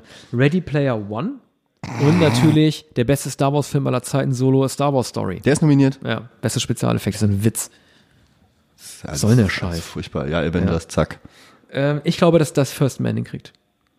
Also natürlich hat Avengers den Vorteil, dass sie diesen Thanos, äh, Thanos gilt ja als, ist ja die komplett computergenerierte Figur, Mocap, angelehnt Ja. an ähm, Es wär- Dings, es wär, Brolin. Es wäre, glaube ich, unfair, wenn, wenn, wenn den ersten Mocap-Actor-Preis, obwohl, das ist ja was anderes. Ja, aber alle, aber alle, pass auf, ich glaube, die Leute kriegen da was durcheinander. aus. Natürlich war Gollum, bess äh, Gollum besser. Aber äh, viele sagen, Thanos war die beste Figur des gesamten Films und er ist eine künstliche Figur, weil er so deep ist und weil er halt den Arc hat und so weiter. Und ich glaube, die wollen endlich so eine, äh, so eine Figur damit würdigen, zumindest als Spezialeffekt. Gollum war natürlich besser. Streng genommen war auch, war auch Dolly, nee, wie hieß er? Dubby, der Hauself, oder Ja. wie hieß er? Dubi, oder der war ja inzwischen auch eigentlich fast besser irgendwie- animiert, aber Sie haben es gut gemacht, weil guck mal, immer wenn, wenn, wenn zu Sing gab, wenn, wenn Thanos mit seinem Riesenhandschuh Captain America auf die Schnauze gehauen hat, weil ich vorhin gesagt habe, und dem richtig im Dreck liegen bleibt da Mhm. unten. Weiß ich, das alles am Computer entstanden und trotzdem hat es mich so in den Sessel reingedrückt. War schon gut gemacht. was gegen First Man spricht, ist, dass sie, glaube ich, noch nie einem Flop an Spezialeffekte Oscar gegeben haben. Mhm, kann sein. Das war immer ein Hitfilm. Also ich kann mir schon Avengers vorstellen. Aber es gibt den Avengers. ja, Trost. Also du kannst ja mal, du kannst ja über alles schlecht reden, außer die Effekte bei dem Film. ja, dann wird's wieder interessant. Adapted Screenplay, also bestes adaptiertes Da fehlen, da fehlen zwei Sachen. Mhm. Nee, Quatsch. Eins hast du schon genannt. Genau, Death of Stalin und. Spider-Verse. Und Spider-Verse, ja. Nominiert sind Ballad of Buster Scruggs, das ähnlich wie Roma ein Netflix-Film ist, der einen limitierten äh, Theaterrun bekommen hat. Aber den mögen wir, der kann auch was kriegen. den oder? mögen wir. Ja, aber den wieder die haben, die haben schon drei Oscars Ja, oder stimmt. so. Black Clansman, Can You Ever Forgive Me, If Beale Street Could Talk, Höflichkeitsnominierung und A Star is Born. Mhm, der kriegt den. Nein, Du siehst, du hast Ist gesehen. ist- ist du siehst, dem, du siehst dem Film an, wie schwer das ist, den zu adaptieren. Wirklich. Okay, das ist dein Tipp. Sag, Marc, sag unser Kollege Marc Vetter übrigens auch. Ja, okay. Es ist dein Tipp. Das ist ganz kurz, das ist, ich sage jetzt nur, was Marc mir gesagt hat. Ja. Das ist ein Autor, so ein schwarzer Autor in den USA, den hat sich noch niemand getraut, überhaupt zu James verfilmen. Baldwin, ja, ja, klar. Und der macht das jetzt und es ist ein toller Film und du siehst, wie schwer es war. Der Er hat, den, er hat den Baldwin-Faktor, aber ich glaube trotzdem, dass es eine Höflichkeitsminderung Ich würde mich freuen, wenn er den kriegt. Ich glaube, dass es eine Höflichkeitsminderung Mhm. ist. Ich glaube, dass Black, Black Landsman den kriegt. Krieg ich Gänsehaut jetzt schon. Ja. aber so oder so, also ich glaube, die Coen-Brüder haben es, die werden dich nochmal einkriegen für Scruggs. Kann ich mir nicht vorstellen. Und eine Star is Mhm. Es wäre so geil, wenn sie bei Original Song für diesen Cowboy-Song gewinnen. ja, Und einfach alles basteln, was da ist. Inklus, ja, der inklusive. Cowboy-Song, Ja. wirklich, wirklich Warte mal, werden Du die darfst aus, nicht warte, vergessen, warte, warte, warte, warte. Ich flippe gerade aus. Werden die nominierten Songs nicht nochmal live gesungen immer? darüber haben sie auch einen riesen Streit gehabt. Kommt dann der Cowboy Ja. und singt es? Ja, in dem Canyon, dass dieses Hall und dieses Echo gibt, weißt du noch? Ja. Da, der, die, der, der, äh, der Canyon hat doch nachgesungen, was er als Hall da. Nein, es gab bei diesen riesen Streit, weil die Gaga hat doch angeblich damit gedroht, gar nicht aufzutreten, wenn die Songs gekürzt werden und wenn nicht alle auftreten dürfen. So, Jetzt darf sie ja mit äh, Cooper und äh, Shallow halt performen und ich glaube, dass alle kommen, aber ich fand ehrlich gesagt, dass die Song-Performances immer der Schwachpunkt waren, weil entweder du guckst dir auf Kommt MTV an oder gar nicht. Ja, aber ey, meistens waren auch mal so kack Musical-Songs dabei, Chicago, wahrscheinlich kommt es wirklich aufs Jahr an. Ähm, Original Screenplay. The Favorite, First Reform von Paul Schrader, Green Book, Roma und Weiß.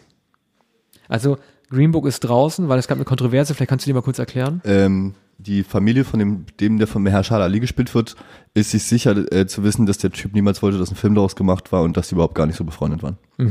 Und der Typ, der das Drehbuch mitgeschrieben hat, ist irgendwie ein Nachkomme von dem, der da von Viggo Mortensen gespielt wird. Und dann machst du dir einfach die Taschen voll damit. Mahershala Ali hat sich sogar bei der Familie von dem, den er spielt, entschuldigt. Ja, das sagt eigentlich schon alles. Krass. Also Ja. die Blöße wird sich keiner mehr geben, das Ding ist draußen. Nee. Ähm, ich finde, ich finde Original Screenplay, ich weiß gar nicht, wie es, das ist halt schwer, wir haben ja die Drehbücher nicht gelesen, sorry, ne? Wie das Mhm. dann umgesetzt wird, ist immer auch eine Regiesache. Aber ich sehe es immer so ein bisschen als beste Idee für Ja. einen Film. First Reformed. Ja, finde ich auch am besten. Ich sehe das ein bisschen ähnlich wie du und ich finde es immer wichtig, für mich ist ein Original Screenplay dann perfekt, wenn man sich vorstellen könnte, dass dem ein Roman zugrunde liegt. Dass du halt eine sehr komplexe Geschichte nochmal äh, auf, auf eine kürzere Zeit verdichtest. Und das hast du bei First Reformed einfach. Ich glaube halt nicht daran, dass sie den alten Paul Schrader hochholen. Das ist einfach kein Oscar-Gewinner mehr. Ist zu alt, Das ist zu Ageism, dirty. Ageism, was du hier machst. Ja, ja, das ist, nee, das ist einfach nur die politische Sicht, die ich versuche Mhm. zu verstehen. Also, er ist einfach äh, zu alt und zu dirty. Also, ich glaube, die speisen ihn halt mit dieser Nominierung ab, dass die, überhaupt dieser Film eine bekommen hat, die er auch absolut verdient hat. Und ich glaube, dass Roma den kriegt. Okay. Cuaron mit seiner mexikanischen Geschichte in Was den auch stark 70ern. wäre. Ich- Da wird, wird sich keiner ja, beschweren. ja, also ich fände Schrader auch geiler, aber ich glaube, dass Cuaron den kriegt. Was meinst du, wann die Zuhörer abgesprungen sind? Bei welcher Kategorie? Also ich vermute, als du äh, begonnen hast, die Lanze zu brechen für ähm, Sam Rockwell in Weiß, bester Nebendarsteller. Nein, also ich, Ich glaube, die sind abgesprungen bei beste Regie. meinst du? Ja. Aber ist ja nicht schlimm. Ja. Wir, wir, das Ding ist, wir erzählen es unser eh. Können wir es uns auch hier erzählen. Ja. Ja, so jetzt haben wir die ganzen Kategorien durchgearbeitet. Welche Kategorie fehlt dir eigentlich noch? welche ich gerne bei den Oscars hätte. Mhm. Also ich hätte gerne mal äh, besten Stunts. Ja. Ja, Ähm, fuck yes. Fände ich irgendwie ganz gut, weil man sieht ja immer wieder so Fotos von Harrison Ford mit seinem Stunt-Buddy. Äh, gut, Tom Cruise hat keinen Stuntman, aber ähm, ist, guck mal, es Cruise kann nicht ja, jedes Jahr gewinnen. Also ich komme immer wieder auf meinen Lieblingsfilm äh, Indiana Jones und der Tempel des Todes zu sprechen von 1984, weil ähm, Harrison Ford mit Rückenproblemen ausgefallen war nach der Hälfte und danach fast nur noch sein Stuntman zu sehen war. Und ähm, die spielen einfach auch total viel mit, gerade in Actionfilmen. Und das fände ich irgendwie gut, also die ein bisschen zu beleuchten. Das hat ja Tarantino mit Zoe Bell auch gemacht, der Stuntfrau, die ja dann irgendwie ab, ähm, wie hieß der noch mit dem Auto, sein Film? Bulletproof, nee, Äh, Nee, Deathproof. Deathproof. Hm. Äh, wo er ja auch eine extra eine Rolle gegeben hat und so. Und ich finde, das ist mal Zeit für jetzt Ach, Stuntleute die Blonde in Head auch, ne? Ja. Mhm. Ja, Stimmt, Stunts ist eine sehr gute Idee. das Äh, finde ich gut. Und ich hätte gern Best Directional Debut. Wäre geil. Ja aber, ja, aber dann hast du ja ein Problem. Wenn du das an jemanden gibst, wird er nie wieder einen zweiten kriegen. Findest du? Ja, ich glaube, dann ist es durch, weil, guck mal, wenn du jemanden sofort. Ja, aber da musst du nicht diese Politik-Sachen machen hier. Ja, aber das Problem ist, wenn du, wenn du das beste Debüt. Kannst du bei aus- beidem nominiert Wenn sein. du das beste Debüt auszeichnest, ist die Frage, wie sieht das ein renommierter Regisseur? Weil letzten Endes ist es trotzdem ein Regie-Oscar und das wirkt dann ja so, als sei der nicht so viel wert wie der normale Oscar, weil der vergeben wird nach dem Motto, hu, also dafür, dass es das erste Werk von ihm ist, nicht übel. Und wie willst du das vergleichbar guck mal, machen mit einer anderen Kategorie? Ich lebe nicht so in der Vergangenheit wie manche andere. Wie du? Mhm. Der sich hier das anguckt und sagt, ähm, ja, Spike Lee hat 1990 das und das nicht gekriegt, weißt Ja. du? Und das holt die Kategorie aber wieder ein. Und wenn du Best Debüt hast, dann hast du immer ein paar frische Leute. ja, aber Dann dann, hast dann du- sind weißt die du, verbrannt, weißt dann sind die verbrannt und Weißt andere ärgern sich. Dieses Jahr wird ein, der Typ von Hereditary kriegen, weil es sein erster Film war. Nominierung. Ja. Und dann hättest du ihn drin. ja. So, also als Beispiel. Also Oder- ich, ich, bin, ich bin von der Idee nicht überzeugt, aber es ist ein interessanter Gedanke. Ja, weil so hast du so viel Politik da drin, der ist Jahr davor. Das macht doch die Oscars immer kaputt. Wenn du jetzt wirklich nach dem, klar, ist immer auch Geschmack, aber so, sorry, mein Geschmack ist halt besser als der von allen anderen Leuten auf der Welt. Ja? Also wenn Und dann sehe ich aber, ver- verstehe ich aber, was du sagst mit, der ist jetzt dran. ja. Der, der muss diesmal, weil der hat vor zwei Jahren nicht, das gibt mir mega auf die Eier. Deshalb hast du jetzt Black Clansman überall drin, weil Ja. Leute das denken, dass der jetzt Aber dran dennoch, ist. guck mal, stell dir vor, du wärst Stanley Kubrick. Kriegst nie einen Regie-Oscar. Hitchcock, kriegst nie einen Regie-Oscar. Und dann kommt halt irgend so ein Pimp wie dieser Damien Chazelle und kriegt das beste, gut, er hat den richtigen bekommen, aber würde da meinetwegen das beste Regie-Debüt bekommen, da fühlst du dich doch in der falschen Zeit. Das macht doch nur böses Blut. Ja, aber wäre doch super, hätte er für Whiplash beste Debüt bekommen, oder? Wer? Für Whiplash beste Debüt, würdest du sofort unterschreiben. Ja, weil er hätte La La Land nicht bekommen, das hätte ihn wahrscheinlich geärgert. Ja. Weil er wahrscheinlich gedacht hätte, La La Land hätte ich mehr verdient. Hätte dich aber gefreut, weil es gab bessere als La La Land. Ja, Whiplash ist ja viel besser als La La Land. First Man ist auch besser als La La Land. Warum hassen wir La La Land? Also erstmal, Weil er zu viele Nominierungen kriegt. Das ist es. Die Oscars haben La La La Land nämlich hassenswert gemacht. Es war nämlich eigentlich ein ordentlicher Film. Aber dann wurde er so ein Hype aufgeblasen mit seinen elf Oscar-Nominierungen, dass man einfach nicht mehr mögen konnte. Die Gefahr läuft Black Panther jetzt. Das ist jetzt so ein Ja, aber mir hat die Message bei La La Land nicht gefallen. Es kann ja nicht sein, dass ein Schön, dass konservatives gab, Musical einfach irgendwie mit einem absolut mediokren Score, ja, der eigentlich Mhm. nur aus zwei Motiven bestand, halt äh, dafür aussehen. Da musst du was Moderneres machen, aber nicht irgendwie ein Hollywood der 40er aufleben. Ja. Jetzt haben wir echt alle Kategorien durchgeackert. Aber ich will noch nicht fertig sein. Müssen wir ja nicht. Wir können auch über bestimmte schöne Sachen reden. Wir haben über Ethan Hawke Was willst du denn sonst, Gesicht was willst du denn sonst denn bei den Oscars? Es gibt ja keinen Host dieses Jahr, weil Kevin Hart ziemlich cool ist und das abgelehnt Also hat am Ende. äh, es gibt einige Sachen, die ich ziemlich lustig fand äh, an Präsentationen, also gerade von von Laudatoren und so weiter. Oh nein, Zwei der nicht- lustigsten Sachen. Aber nicht so ewig zurückgehen. Nein, nein, nein. Ich gehe 20 Jahre maximal zurück. Ich gehe einmal 20 und einmal, glaube ich, 10 Jahre zurück. 20 Jahre, das 1999, das Jahr von American Beauty und The, ähm, The Sixth Sense. Ähm, da ging, ähm, wer war das noch? Wer hat das noch gemacht? Da hat irgendjemand Billy Crystal ist wahrscheinlich. auf die Bühne, ja, das war Billy Crystal, glaube ich. Jetzt hab ich geraten. Ja, ja, ja. Billy, alles, Und, was mich äh, alt ist und mit Oscars er- zu tun hat, hat irgendwie das Gesicht von Ja. Billy Crystal. Da hat er irgendwie äh, ins Mikro so verschiedene Ansagen gesprochen von Charakteren, die, die nominiert waren. Mhm. Und dann hat er dann so getan, als würde er, wie hieß nochmal der Hauptdarsteller in ähm, The Green Mile, der Große, der Der verknastete. Magic Negro? Ja. Wie hieß der nochmal? Mhm. Du weißt, wen ich meine. Scheiße, ich komme nicht auf den Namen. Der ist tot, ne? Weißt du? Der ist gestorben, ja. Mhm. Und äh, da spielt der Billy Crystal den so nach und sagt ins Mikro äh, im, im Stile von äh, Six Sense, I can see white people. Das fand ich irgendwie ziemlich lustig. Das war witzig. So. Und natürlich. Candy. Äh, Candy? Hieß ja nicht irgendwas mit Candy? Duncan Clark. Michael, nee, Duncan, Michael Clark Duncan hieß er. Nee, wie, ach so, die, die Figur. Achso, ja, das kann sein, dass es so hieß, Ach, ja. keine Ahnung. Der, der JC, Jesus Christ, das war so der, der, der Sp- John äh, Candy. John Candy war, Wie das ne? Dings, nur ein bisschen alles geschrieben. Nee, irgendwie war es. Ja, aber die, der Gaglacker in den Initialen, JC, weil er die Jesus-Figur war, ne? Jesus Mhm. Christ. Und äh, dann fand ich noch sehr lustig, äh, es war John Coffey. John Coffey, genau. So. John Candy war auch geil. Den gab's ja wirklich. So, das, Äh, liebe Ben Zuhörer, Stiller, das ist Zeit, das Ja. ist Zeit, die werdet ihr nie Ja. wieder kriegen. 2009, Ben Stiller kommt auf die Bühne Mit dem Schwanz. in einem blauen Anzug und dreht sich einmal im Kreis. In einem blauen Anzug um das Mikro. Mhm. Und sagt dann, hält seinen Kopf hin und sagt, wegen meines Blue-Screen-Anzugs sehen Sie nur meinen Kopf frei in der Luft schweben. Und man sieht halt nicht, wie er sich dabei, also man sieht natürlich, wie er insgesamt sich dreht und wie lächerlich er wie so ein, wie so ein Theater-Performance-Typ aussieht. Aber er denkt oder er tut so, als würde er denken, dass er wegen des Bluescreen-Effekts äh, seine, seines blauen Kostüms nur sein Kopf freischweben würde. Das fand ich ehrlich gesagt Okay, das ist lustig. Ja. Das ist ein Brüller, jetzt kommen deine witzigsten Erfahrungen. Habe ich gar nicht. Ich finde, äh, ich fand es tatsächlich lustig, was Jimmy Kimmel mit Matt Damon gemacht hat. Ja, mit We, mit We Bought a Zoo. Überverarscht. We Bought a Ja, Zoo. als im dass Kino diese saß. ganze Reihe, dass diese, ich mag das, wenn so ernste Sachen aufgebaut sind, Mhm. so ah, Back to the Future und dann diese, nur darauf hinausläuft, um diesen Witz am Ende zu machen. Mhm. Ich hatte mich 2009 tatsächlich auch, weil ich habe damals ähm, 50 Euro drauf gewettet, dass Avatar am besten Film gewinnt. Mhm. Bei Bet and Win. Und das hatte Hurt Locker gewonnen. Ja, Was eine Frechheit ist bis heute. ne, finde ich Ist nicht. ein Film, den ich mir lieber anschaue jetzt. Aber wenn du überlegst, was fürs Kino getan vielleicht. Hat auch mal noch was Neues groß gemacht im Kino. 3D. Magst du es? Nein, nicht immer.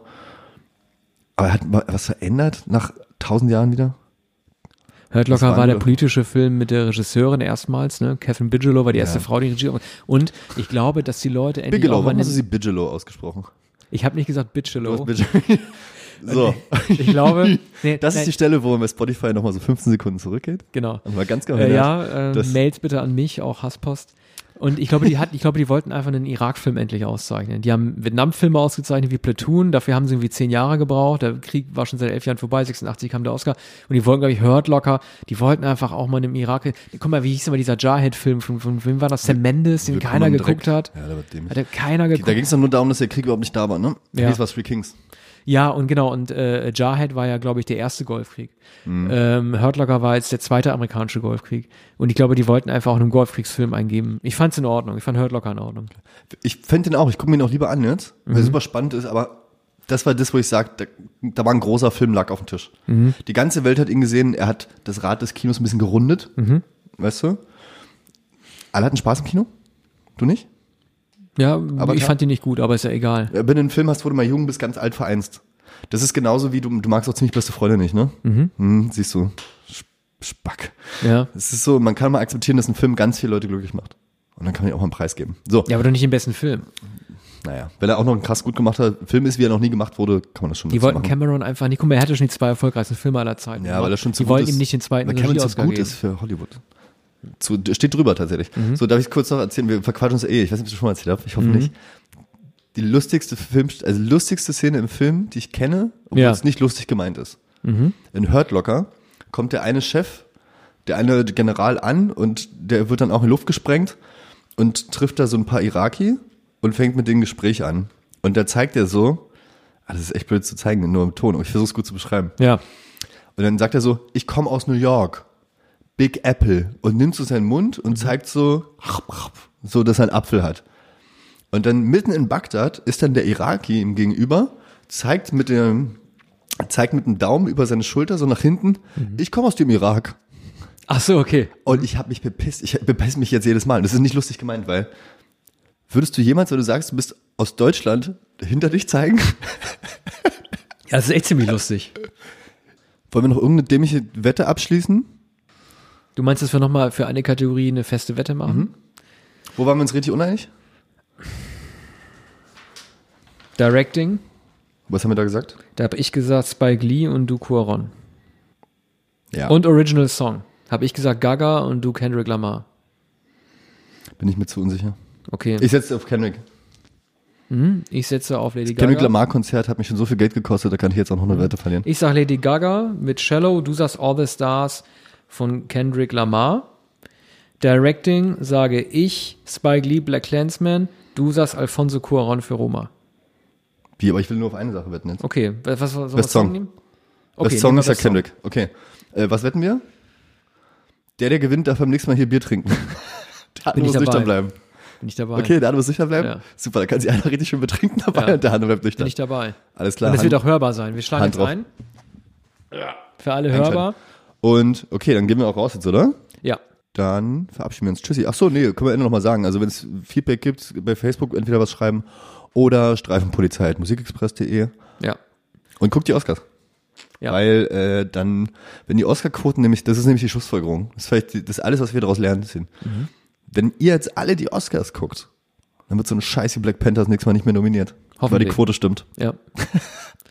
Tschüssi. Okidoki. Ciao. Tschüss.